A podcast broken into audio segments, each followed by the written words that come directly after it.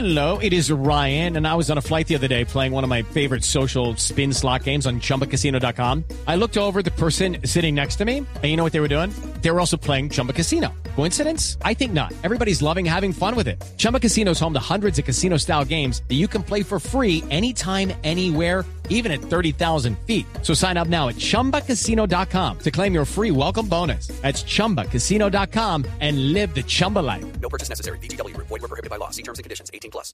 antes de que se suba a la... Ah, no, perdóname, las redes sociales hoy que vamos Nuestras a redes tener. sociales, sí, sí, por señor. favor. Le doy la bienvenida a todas las personas que se conectan con nosotros a las 10 y 14 para estas dos horas de afición por los fierros. Les Ajá. recuerdo nuestro Twitter, arroba Blue Autos y Motos, arroba Ricardo Soler 12, arroba Luceuce, arroba Nelson. Señor muy buenos días. Hola Lupi, un cordial saludo para usted, para todos los oyentes, para Richie, por supuesto estaremos hoy eh, en una mini despedida porque ya nos vamos para la Copa América el próximo Lo martes. tenemos amarrado la pata de la cama antes de que se nos vaya. Pero eh, estaremos directamente de Santiago de Chile también con todo el tema de movilidad, cómo le va a nuestros colombianos allá, porque le puedo adelantar, va a haber policía colombiana eh, asesorando a los chilenos en tema de organización, de movilidad y demás, para que todo fluya de la mejor manera en la Copa América 2015, donde esperamos que Colombia sea gran protagonista. El, el 14 es el primer partido de Colombia, ¿no? El 14 el primer partido frente, uy, frente a Venezuela. Eh, duro. Los venezolanos juegan bien contra Pero como dijo equipo, Falcao ayer- pero contra Colombia Pero, muerte. sí, pero como dijo Falcao ayer, eh, hay que asumir el favoritismo, no lo hemos ganado, los rivales nos miran de esa manera, hay que asumirlo y vamos con todo. Falcao está conectado, ¿no? Él dijo que lo de él era la Copa América y que no estaba preocupado buscando equipo, sí estaba preocupado por hacer una buena presentación en la Copa América y la hace y le sale el equipo. Es el que tiene que estar preocupado es el empresario, que es, el, es la tarea del empresario. El de Falcao es jugar y disfrutar de sus autos deportivos.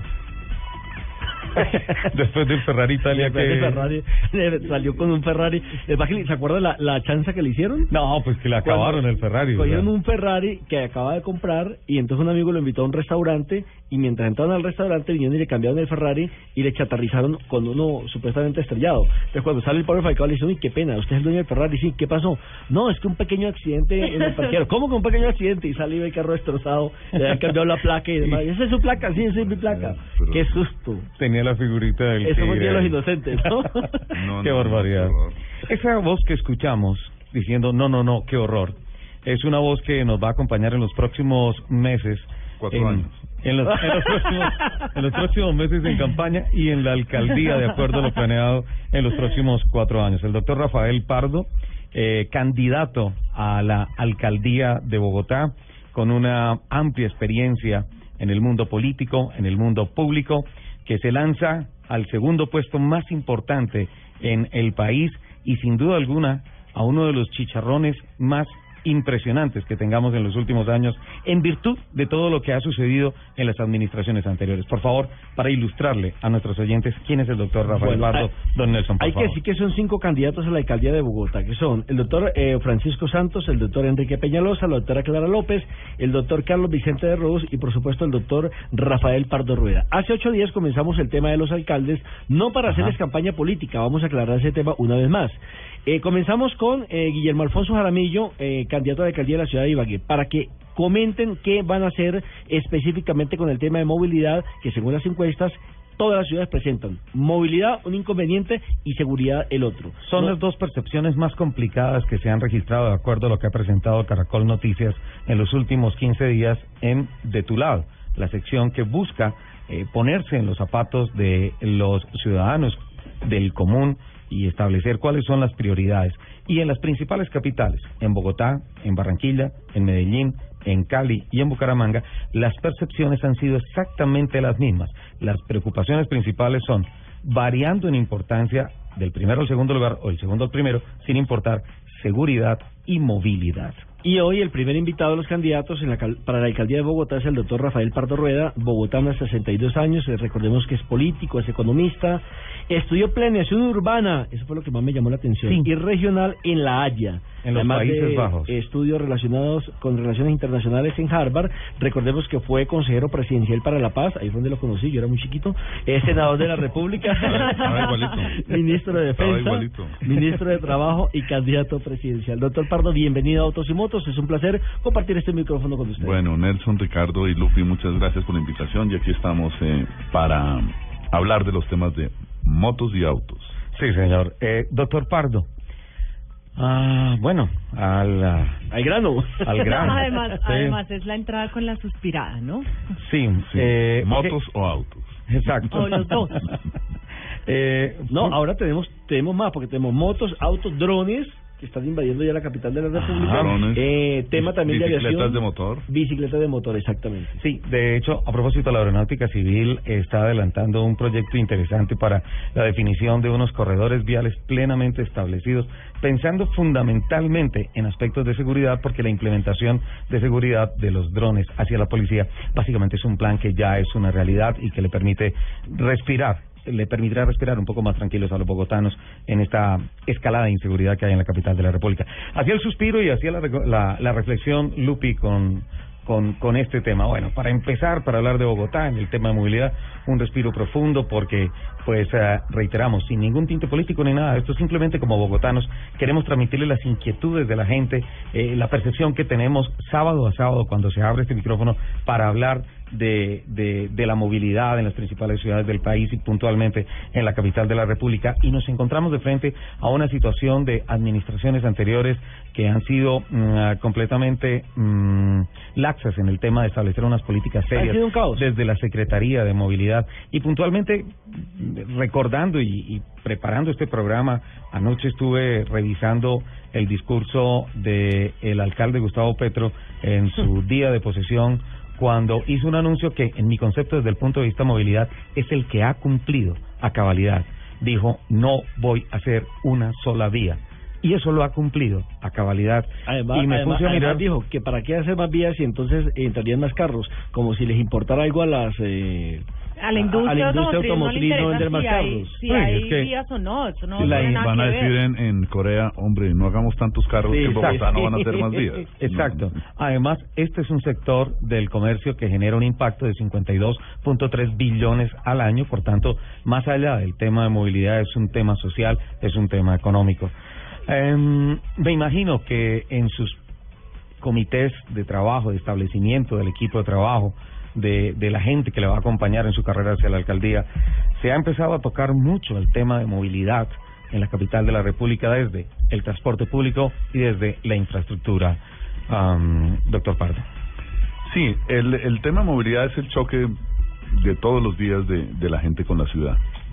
Y por supuesto afecta a todas las clases sociales, pero, pero los que más sufren son los sectores más pobres de la ciudad. Porque, porque la movilidad, en todas las encuestas de, de movilidad que ha habido, se muestra que cada vez, cada día, cada mes, un bogotano tarda más tiempo en hacer el, el trayecto que quiere recorrer. Y eso tiene un efecto social tremendo. Eh, estuve el miércoles pasado muy temprano en la en la entrada entre Bogotá y Soacha, en eh, una zona que se llama el Apogeo. Del Apogeo eh, uno llega a, a, a Soacha. Bueno, allá la gente tiene que estar a las 4 de la mañana antes de que abran la estación. Eh, las, las filas para entrar a la estación son filas de fácilmente 200 metros, filas, pero no de uno en uno, sino de, de cinco en cinco personas, o sea, una multitud de buscando montoncito en montoncito. entrar a la estación. Quiero decir que la policía la vi muy bien en términos de ordenar esa masa humana que está buscando entrar a Transmilenio, es decir, había un número de policías importante Hay que- un orden. que buscaba ponerle orden, que los que salieran pudieran salir, que los que entraran entraran, digamos, de manera ordenada, que si había mujer embarazada le daban prioridad. Es decir, vi muy bien la policía, eso fue en la estación de San Mateo. Pero realmente lo que uno ve es que la movilidad está colapsada y afecta a todas las clases sociales, pero a los más pobres principalmente. Eh, levantarse a las 3 de la mañana, dejar el almuerzo de, de, los niños hecho, arrancar a la estación, posiblemente tomando un transporte de- local de Suacha o un transporte local de Bogotá, esperar una hora para entrar a la estación y después llegar al trabajo a tiempo para que no tener problemas y no lo, no lo sancionen, es un drama de todos los días de ciudadanos y ciudadanas de Bogotá. Por eso la movilidad es uno de los temas más críticos de la ciudad y en lo cual yo me voy a ocupar desde el primer día de la alcaldía, eh, después de la posesión. Me voy a sentar a examinar con todos los actores del sistema cómo poner al 100% el sistema integrado. Muchas veces le dicen a uno, no caben más buses. Yo creo que sí caben más buses articulados. No en todas las troncales, en la Caracas no cabe un bus más, Ajá. pero en otras troncales caben más buses. Y buses que, que puedan descongestionar las horas pico. Es que la, la hora pico es, es tremenda, es tremenda para las estaciones. En los días que estuve de alcalde lo hicimos en la 80, Ujú. poniendo unas rutas paralelas que no entraban a las estaciones, pero sí eh, usaban los carriles exclusivos. Entonces había paraderos afuera de las estaciones, paraderos sobre la calle, Sí. y entraban a las estaciones y lograron, esos buses mueven más o menos unas 2.500 personas al día. En ese momento lo movían, no sé si ahora lo mantendrán. Cualquier número de personas que salga de las estaciones, pero tenga su transporte en, eh, en hora pico, es fundamental. Esas son las medidas inmediatas, de corto plazo. Orden en las estaciones. Incluso poner más infraestructura muy simple en las estaciones. Si llueve, la gente que está adentro está bien, pero en las filas Sí, allá atrás en todos los puentes está todo el mundo expuesto. todo el mundo expuesto al, al, y efecto al del clima, claro. Ahí se pueden hacer, de, digamos, alguna forma de techos muy rápidamente antes de la ampliación de las estaciones que por supuesto tiene que darse. Y, y, y súmele a eso la inseguridad en las estaciones. Bueno, de ahí entramos al tema de la inseguridad. Pero no solo en las estaciones, también dentro de los Y buses. entre los buses. Entre los Que- buses. que es lo son más Que son dos preocupante. cosas diferentes, ¿no? Ahí está el tema de la inseguridad. Los ladrones buscan qué? Pues donde hay más gente y hay más gente en el sistema de transporte. Ahí la policía tiene que, hacer más. Es decir, no es solamente ordenarla las personas que, repito, yo vi de testigo que lo estaban haciendo bien. Repito, no sé si en todas las estaciones, no sé si todos los días, pero en lo que me tocó está bien. Pero tiene que haber policía para cuidar la gente, para que no haya vendedores ambulantes, para que no haya habitantes de la calle que entren y se duerman en la mitad del bus y usen el bus como como baño, que lo así durante todo el día y nadie les dice nada. Me parece que, que la tecnología ayuda. Sí. La alcaldía está poniendo cámaras y eso es muy positivo. Cámaras con reconocimiento facial, eso Sí. es muy positivo y hay que ponerlo en todas las estaciones. Botones de, de alarma o de pánico en los buses del SITP. Es decir, que asalten un bus no puede ser que todo el mundo que anda con celular, nadie pueda dar un nadie aviso diga a nada. tiempo y nadie diga nada. Por miedo, por temor. Ah, eh, lo que pasa es que ese, es ese factor, Nelson. En el momento en el que se presenta un atraco masivo de pronto dentro de un articulado, pues automáticamente la gente lo que hace es empezar a esconder su teléfono celular, su reloj, Lo sus alguna cosa. Sí. Eh, porque además de, de, de exponer el aparato, pues si alguno de los ah, Pero delincuentes tiene ve que haber algún algo, mecanismo, tiene que haber algún en los buses para debería que debería haber un mecanismo un pánico para como como como lo tienen por ejemplo los taxis sí, que exacto. decretan unos pánicos cuando consideran que el usuario que está montado ahí les está haciendo eh, un atraco Exacto, algo. eso puede ser una alternativa, me parece una alternativa importante. Poner cámaras en, en buses también. Mire, en, eh, en la ciudad de Porto, en Portugal, En la Portugal. conocemos mucho porque hay futbolistas colombianos allá. Bueno, y allá estuvo Jackson, Falcao y Falcao, James. mire, en. Porto eh, tienen un sistema de Wi-Fi en los buses. Es decir, los buses tienen una, una estructura y eso es un, un tema que, que se puede hacer, en lo cual tienen antenas para distribuir Wi-Fi. O sea, para tener una Ellos red generan la, ellos la generan zona Wi-Fi. la- las, cel- las celdas para Wi-Fi, pero también tienen implica que adentro tienen también eh, Wi-Fi. Yo creo que ahí se pueden, digamos, buscar mecanismos para que usando la tecnología generemos seguridad a los usuarios del transporte público. Pero no solo seguridad. Los buses tienen, o sea, tiene que haber buses suficientes y rutas suficientes y los buses tienen que llegar a tiempo. Ese es uno de los temas fundamentales. En, en todas las ciudades donde hay buen transporte de buses, hay una tablita en el paradero, una tablita. Y dice el bus L86, pasa a las 8 y 17, a las 8 y 42, a las 9 y 7, o sea, y cumplen Y- y el horario. perfectamente programado. Y cumplen el horario. Eso lo tenemos que hacer. Aquí Porque el cumplir tiempo- el horario por el tema de los trancones. Y como y súmele a eso, doctor Eso, Pardo, mire, las si- calles destapadas, los huecos hacen o que usted Siempre decimos que las cosas que funcionan en todo el mundo no pueden funcionar en Colombia. Tienen que no, funcionar. Señor. No, tienen que que funcionar. 10 de la mañana, 37 minutos. Continuamos adelante en Autos y Motos con el doctor Rafael Pardo, candidato a la alcaldía de Bogotá. Primera media hora, media hora dedicada a eh, los ah, problemas coyunturales de del movilidad. Transmilenio. Yo, yo de quiero hablar de movilidad. motos un, un, un segundo. De motos sí, perfecto. Eh, mire, aquí aquí hay una una estigmatización contra las motos que me Ajá. parece me parece equivocada. Las motos son una realidad.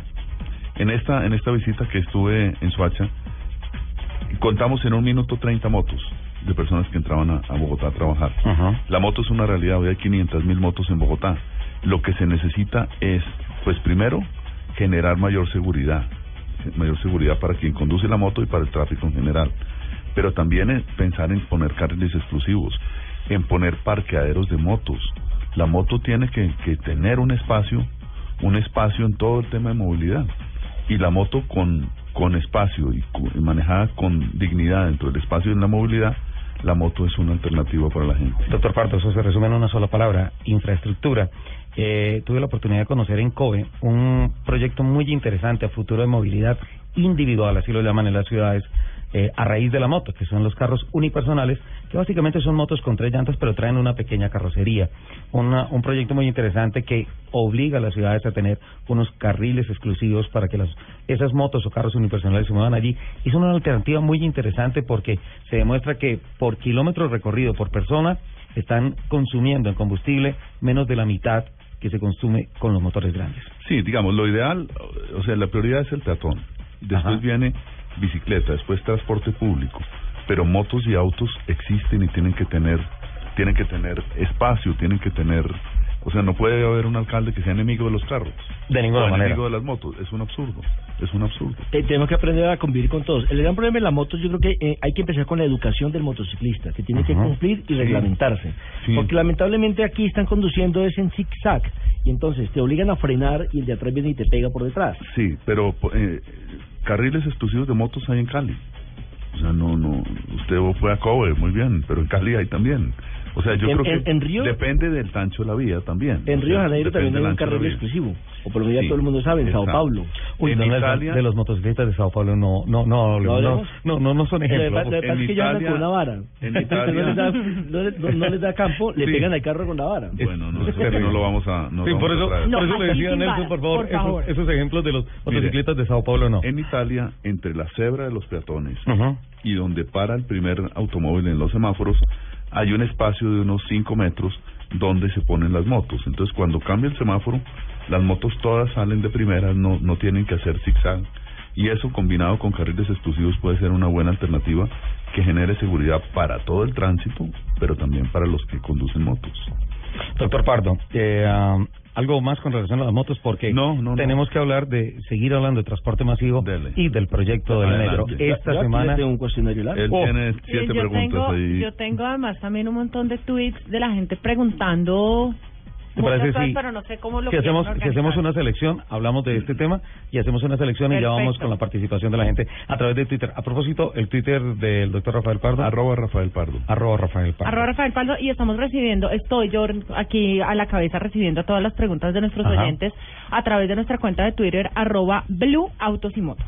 Perfecto, doctor Pardo. Esta semana eh, Colombia fue testigo de la entrega del cheque simbólico por 9.2 billones de pesos de apoyo del gobierno nacional a lo que va a ser el primer tramo del metro de la capital de la República. Cada vez es más real el tema del metro y cada vez es más cierto que surgen y surgen una cantidad de inquietudes con relación a la técnica, a todo lo que tiene que ver con el urbanismo, el con todo eso. sí. Yo, digamos, lo más avanzado que hay en términos de detalle y de diseño es el estudio sobre el cual está basada la primera línea de metro. Es un estudio en el cual se hicieron se hicieron perforaciones de suelo a 50 metros o más cada media cuadra durante todo el trazado, durante 30 kilómetros, se sabe exactamente el suelo como es y el diseño responde al tipo de suelo, que en Bogotá no es fácil, pero en México es más difícil, allá hay Ciudad de México 100 está sobre un metro, sobre un pozo gigante. Exacto, entonces no, no es lo único en el mundo que, que tiene un, un suelo difícil. Y a las especificaciones para el volumen de pasajeros que tiene que mover. Entonces, me preguntaba Ricardo aquí, hombre, ¿por qué no hay un metro elevado como en Miami? Ujú. El metro de Miami Ujú. es un metro que mueve, debe mover 10, 12 mil pasajeros al día. O sea, es un, realmente es un tranvía elevado. Aquí se necesita un metro que, que mueva 50 a 80 mil pasajeros por hora. Ujú. Perdón, en Miami al día es por hora. Es por hora. por hora. Aquí, aquí 80 mil pasajeros por hora. Eso implica trenes de, de 140 metros de largo, trenes que, que, recojan, que tengan la capacidad de mover 1.200 personas en cada tren, que cada 30 o 40 segundos llegue a la estación un tren, y eso en un metro elevado se vuelve una fuente de contaminación auditiva, visual y una ciudad cortada por un metro elevado de esa manera. Por eso el metro subterráneo preserva el medio ambiente, porque no corta la ciudad. Ayuda a que pueda haber espacios encima. Eh, y eso me parece que es muy positivo. Por ejemplo, el otro día tuvimos un debate en, en eh, la Fundación Buen Gobierno sobre la infraestructura. Yo soy partidario de que haya en Bogotá autopistas urbanas. Me parece que, que es una necesidad. Hay algunos que ideológicamente dicen que eso es equivocado porque dicen que la izquierda no, no, no apoya las autopistas urbanas porque cortan las ciudades. Yo digo la lo siguiente, las dos autopistas urbanas más importantes de América Latina son el periférico del, de México que tiene un segundo piso, Sí. que es con peaje, a lo largo de toda la ciudad, y en Santiago de Chile tiene una vía que por debajo de Santiago, por debajo del río, cruza Santiago de Chile. Esas dos obras las hicieron gobiernos de izquierda, el gobierno socialista de Chile y el eh, y el eh, líder eh, de la izquierda mexicana que se llama Andrés Manuel López Obrador. Pero ahí- ahí Entonces la el tema no es ideológico. Eh, pero esa- ahí es El tema no es meten ideología. Exacto, no hay que meterle ideología. Exactamente. El, eh, el exalcalde Peñalosa dice, yo quiero un metro elevado, pero, pero no me gustan las autopistas urbanas porque cortan la ciudad. ¿Qué cortaría más la ciudad que un metro elevado? Un metro elevado, imagínense. Autopistas se pueden diseñar de manera que no corten la ciudad, que tengan la altura suficiente, que entre agua, luz en, a la, en la parte de abajo, que tengan una buena, una buena estética. Entonces yo creo que el metro como está, yo lo apoyo y creo que hay que hacerlo como está. ¿Y, o y hay platica para hacerlo? Porque la gente... el dice- gobierno nacional escuché- puso la plata. Porque es que escuché que si invertían en el metro, entonces eh, no había plata para otras La. No, troncal de la Boyacá, Bogotá, la troncal de la. Boyacá se puede hacer con financiación privada. Ah, o sea que a ya usted hay le un gusta, proyecto así, a usted le gustan las Las alianzas público-privadas. A mí me gustan para hacer gran infraestructura. Y hay una propuesta ya en manos del distrito para hacer la avenida Boyacá por a- alianza público-privada, con carriles de peaje, pero que financien los carriles de transporte público, o sea, de Transmilenio. Yo soy partidario de que de que el metro de que el metro arranque, o sea, Ajá. la Ya nación van puso 11 la llevamos 100 años esperando el metro. Eh, no siempre 70. Sí. 70. sí. 70. 70 nomás. Sí. Pero como Eh, casi nada. No, pero es que mire, Panamá ya va a ser la segunda línea. Ajá. Lima ya va a ser la segunda línea. Y Santiago no. va para la quinta línea de metro. Sao Paulo ni se diga, Sao Paulo tiene siete. Barcelona tiene nueve. eh, Ajá. Madrid. Argentina tiene. Bueno, Argentina, el, El metro de. Buenos Aires, el subte tiene, va a cumplir 100 años. Imagínese. Entonces, entonces no, no, no más vueltas, no más vueltas. Hay que hacerlo Corrijo la como se ha cifra, estudiado. 70 años nomás, doctor Sí. Pardo. No como más. se ha estudiado. Ajá. Eso tiene un valor importante, pero el gobierno nacional puso lo que le corresponde, que es el 70%. Bogotá tiene que conseguir 4 billones. Bogotá tiene la capacidad financiera para hacerlo. Y yo estoy seguro de que si es si el alcalde Petro no logra cerrar con la financiación, yo tengo la responsabilidad de conseguir la financiación de esos 4 billones para hacer realidad el metro. Eso sería muy bueno porque no castiga, y de hecho Bogotá tiene una, una eh, digamos que muy buena conducta. Tiene una buena capacidad de endeudamiento, el 16 recaudo de impuestos es muy bueno. El año del recaudo de impuestos habla de eso aproximadamente. O sea, Que o ha sido carísimo este. hay, hay platica, sí, ha habido muchos... Los bogotanos pagan, pagan Sí, impuestos. y, y yo creo que se va a pagar con mucho más gusto cuando Claro, cuando, si no ve la cuando se obra. vea la Claro, obra. Cuando se Exacto. vean las... Claro. Cuando se vea pero para mí- por la ejemplo, para mí fue muy triste tener que pagar- Lupe, la gente paga lo que... Claro, para mí fue muy triste, ve. por ejemplo, Claro. pagar y ver que la 26 se la llevaron los nules, la platica que yo di. Sí, claro. Y así en- todos los Eso es lo que En estos momentos el intercambiador de la NQS con Avenida 19, que es una obra que está completamente parada allí y tiene colapsado toda la parte de la 100, de la 15, la 94 y todo eso. Y entonces uno dice,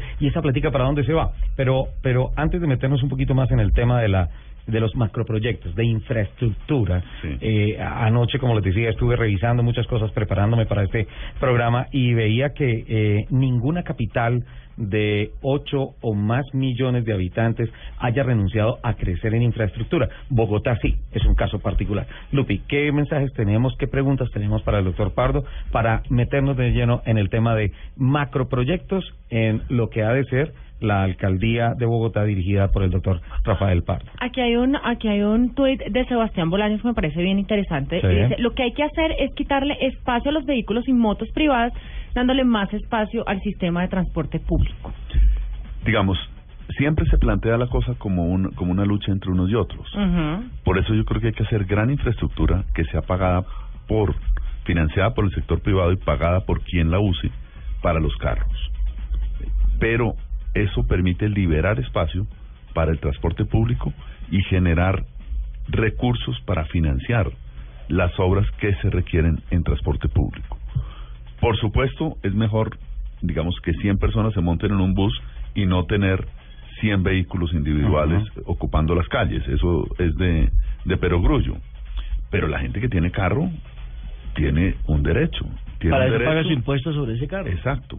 Pero sí hay que buscar estimular el transporte público, estimular el transporte público, pero no plantear una lucha de clases entre el carro y el transporte Eh, público, que sería un se- absurdo. Se pueden crear más eh, eh, calles y carreteras en Bogotá, porque es que dicen que ya no se puede. No hemos arreglado no las que hay, la que no hay espacio, no hemos arreglado las que hay, entonces cómo vamos a construir más. No, ¿Se por puede? eso, por eso yo creo que hay que pensar en algunas vías que lo permitan, con buenos diseños, hacer vías en segundo piso. Eso, en la NQS me parece que podía ser. El doctor Germán en la Margalleras. 68 se podía hacer. Las entradas a Bogotá Ajá. no están planteadas en segundo piso excepto la entrada por Soacha, que no hay alternativa distinta que hacer un viaducto de segundo piso. Eh, Pero dentro de la ciudad también es posible hacerlo con buen diseño, buena infraestructura. Muchas ciudades del mundo lo, la, lo tienen y es perfectamente funcional y, y es, es mucho mejor eso que no tener vía. Claro, eh, porque ha- hay cosas de sentido común, doctor Pardo, y lo dijimos aquí en este programa. Por ejemplo, usted va por la 68 para salir a la autopista sur, y cuando to- llega a la autopista sur, yendo por la, por la Boyacá, mejor, Sí. no por la 68, no por la Boyacá, se forma el trancón. ¿Por qué? Porque quedan las carnicerías, y entonces todos los que llevan las carnes se parquean en ese sector y taponan totalmente la vía. Es algo de sentido común. Exactamente. y las rutas piratas de transporte que Hay paran muchos, ahí muchos embudos, muchos embudos en Bogotá. Nosotros en julio vamos a hacer un ejercicio para mostrar los 100 embudos de tránsito que se pueden resolver con concentración y dedicación y gerencia, pero con muy pocos recursos. Antes- embudos como este que ustedes mencionan. Antes de ir con Lupi, eh, recordamos que aquí en Mañanas Blue, el doctor Germán Margalleras, hablando de los macroproyectos nacionales de movilidad, hablaba de que ya iba muy adelantado el tema de una APP para hacer el viaducto de Soacha, Sí. eleva- aprovechando el paso elevado en la 68. Son cuando 10, tuvo- 10 kilómetros. Exacto. Exacto. Y, ah, y la respuesta del IDU fue, eh, no vemos con buenos ojos porque las ciudades del futuro se van a mover en bicicleta. Son unas cosas Yo absolutamente le diría, irracionales. le diría a quien ha dicho eso que vaya a las 5 de la mañana a la entrada de Soacha a ver si le da esa respuesta a la gente que está buscando moverse más rápido. Lupe. Y justamente a eso iba mi otra pregunta, porque también nos preguntan que qué va a hacer entonces con, con los usuarios que usan medios alternativos de transporte como la bicicleta. Hay que, hay que apoyar la bicicleta, hay que apoyar la bicicleta, no solamente en retórica, sino tiene que haber más biciparqueaderos en las estaciones de, de Transmilenio. Es decir, que una persona pueda tener una manera de, de usos múltiples para movilizarse. Puede ir en bicicleta hasta la estación, ahí parquear.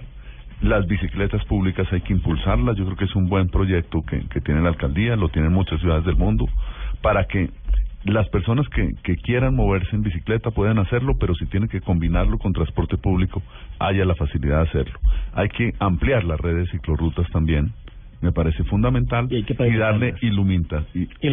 iluminación y seguridad, Seguridad. a las porque, redes ah, porque ahorita, por ejemplo, las pocas que hay no están pavimentadas. Que eso es No, las No, pocas sí, que hay- Lo que pasa es que hay tienen huequitos, sí. Ah, Sí, eso. Mira que en Nueva York pasa eso y en Atlanta, lo que usted está diciendo, la gente, por ejemplo, lleva su carro, la dejen en, en unos parqueaderos que hay al lado de las estaciones de tren y coge el tren y va a su trabajo. A las 5 viene, recoge su carro y ya toma las autopistas. Sí, claro.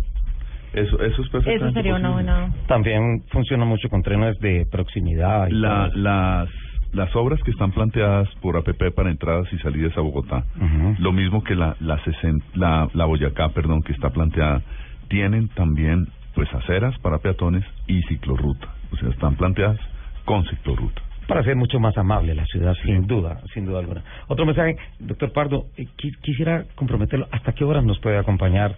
A- a- Aquí el que manda es Tulande. ¿Ah, sí? Hasta las 12. no, porque yo sé que ellos tienen otros Bueno, está bien, 11.50. A, a propósito de esto, ¿no considera usted, doctor Pardo, que eh, toda una vida política y una campaña tan seria, un proyecto tan grande como es su propuesta política para Bogotá, eh, tenga un factor de riesgo tan alto en materia de comunicaciones y es tener ahí a, a Pacho Tulande? No, Pacho es una garantía. Es una garantía, es sólido como una Quiero roca. una preguntita antes de que nos vayamos. El día sin carro. Yo soy, a mí me gusta el día sin carro, me gustaría que hubiera más, eh, pero que fuera con consulta a la gente. Porque el primer día, el día sin carro que hay fue producto de una consulta popular. Y yo creo que un tema que tiene ventajas en pedagogía, etcétera, etcétera, eh, tiene también un efecto negativo en términos económicos sobre muchos sectores. Y eso tiene que ser consultado. Eso no puede ser una alcaldada. No puede ser una un alcalde que resuelve. Bueno, entonces vamos a hacer uno. es- dos el, hizo dos el mismo mes. O sea, ¿a cuento de qué? Demasiado apretado. ¿Qué se aprendió del primer día sin carro para que hubiera sido corregido el segundo? Nadie nos dijo. Pero un y día sin tiene- carro debería ser de verdad un día sin carro. Sin ningún carro. Eh, ¿Sin taxis? Mm, complicado. Claro. Es complicado. Pero es que, es decir, si, si nos ponemos a verlo, ¿quiénes son los carros o lo- los, los automotores pues que más eh, Eh, contaminan? En materia de eso dice, Sí, pero- se dice que el 75% de la contaminación de Bogotá Sí, pero tiene que viene de los vehículos de Y, transporte pero tiene que público. haber excepciones, porque le va a colocar un ministro, por ejemplo, no puede salir en bicicleta con los no, no. Debería, salga. debería, tiene que salir. Que salga. Pero en este país eh, no es tan conveniente, diría yo. debería, debería en este salir. país tienen que dar ejemplo. Doctor sí. Pardo, eh, el tema del pico y placa. El pico y placa es una necesidad por la cantidad de carros. Eh, y mientras no haya un transporte público, eh, digamos, decente y confiable, yo creo que hay que mantener el pico y placa. Pues, ¿Tal cual? Sí, yo cuando estuve en los días de alcalde mm, plantearon la posibilidad de extenderlo todo el día. Hicimos unas encuestas, no parece ser un tema muy popular ni que tampoco arregle muchas cosas, pues la gente puede estimularse a tener un segundo medio de transporte, bien sea moto o sea un segundo carro. Yo creo que eh, la ciudad tiene que, que primero arreglar el transporte público y después sí pensar en otras alternativas, en alternativas en las cuales se pague por entrar en vehículo a ciertas zonas que tienen alta congestión, en las cuales haya vías de peaje. Eh, y eso, pues, es un tema dinámico que hay que estar siempre midiendo y buscando alternativas. El pico y placa no puede ser eterno e indefinido, ¿cierto? Pero lo primero es arreglar el transporte público. Ah, temas coyunturales. Ah, perdón, Lupi, qué pena. Eh, este, este- esta pregunta está bien interesante, la hace John Doe y nos dice eh, que es una pesadilla cada semáforo por los atracos a los carros y las motos. ¿Ahí Sí. qué? No, el tema de seguridad, lo que decimos, el tema de seguridad es, es crítico. Hay unos, hay unos temas de seguridad que y de movilidad que se pueden resolver con tecnología. Por ejemplo, el, el carril exclusivo de la séptima. Eh, cada vez lo invaden más vehículos particulares y cada vez requiere de más policías mirando eso. Si hubiere fotocámaras para fotomultas, le aseguro que nadie invadiría el carril exclusivo. En Cali, yo no sé si ustedes han, han ido recientemente, hay un túnel urbano que en el por debajo del, digamos en la Avenida Colombia. No permite paso de bicicletas. Eh, no, tiene foto, fotomultas. Ajá. Tiene fotomultas. Y usted ve que el tráfico es más o menos desordenado. En Cali es mucho más ordenado que en Bogotá, pero Sí. más o menos desordenado. Llega ahí al, al, al túnel y ahí todo el mundo va a me- a Así 59 todo el mundo kilómetros por hora. Juiciosito, las motos por la derecha, los taxis por el carril que les toca. Eh, ¿Por qué? Porque hay cámaras que ponen multas. La gente responde cuando hay autoridad. Y cuando hay autoridad, en la cual no hay que discutir nada con la autoridad, le llega a usted la fotomulta a su casa y tiene que pagar. Doctor Pardo, Eso eh, es lo que hay que hacer. ¿aceptó la invitación de Lupe hasta las 12 o hasta qué hora la aceptó? No sé, es que yo Bueno, no soy dueño de mi 20 tiempo. minuticos Eh, más. pero te hablo al, al, al, al Apachu. Ajá. Ah, ok. Y aquí a Kennedy con los trancones que llega mañana. Es tremendo. Eh, doctor Pardo, eh, pues obviamente tantas cosas que escuchamos tan interesantes, particularmente me ha calado una frase que usted dijo empezando el programa. Eh, no puede haber un alcalde enemigo de los carros. Ni enemigo de los carros, ni enemigo de las motos, ni, ni enemigo de un sector de la ciudad. O sea, yo aspiro a ser alcalde de todos los De bogotanos Bogotá. y Ajá. bogotanas. Que sean de izquierda, de derecha, sin partido, que odien los partidos, pero que vivan en Bogotá y que quieran a Bogotá. Esa es la política moderna.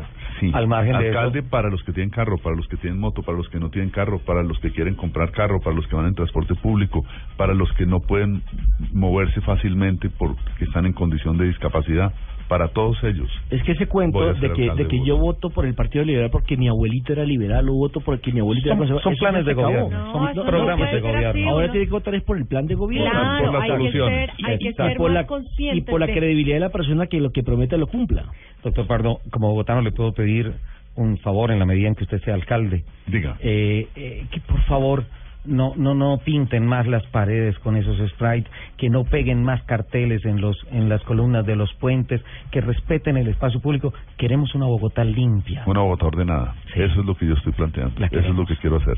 Doctor Pardo, muchísimas Bueno, gracias. por muchas gracias a ustedes. Sale simpático, no lo vi en, la- en las pancartas, tremenda sonrisa. No, yo pensé que no iba a venir porque después, después de pasar por por Voz Populi y todo lo que lo pusieron a hacer acá, hasta cantar Qué lo oso, pusieron ¿no? a Qué cantar. oso, bueno. Dije, no, el doctor Pardo no viene. Muchísimas gracias y mucha suerte en esa contienda. Nintendo.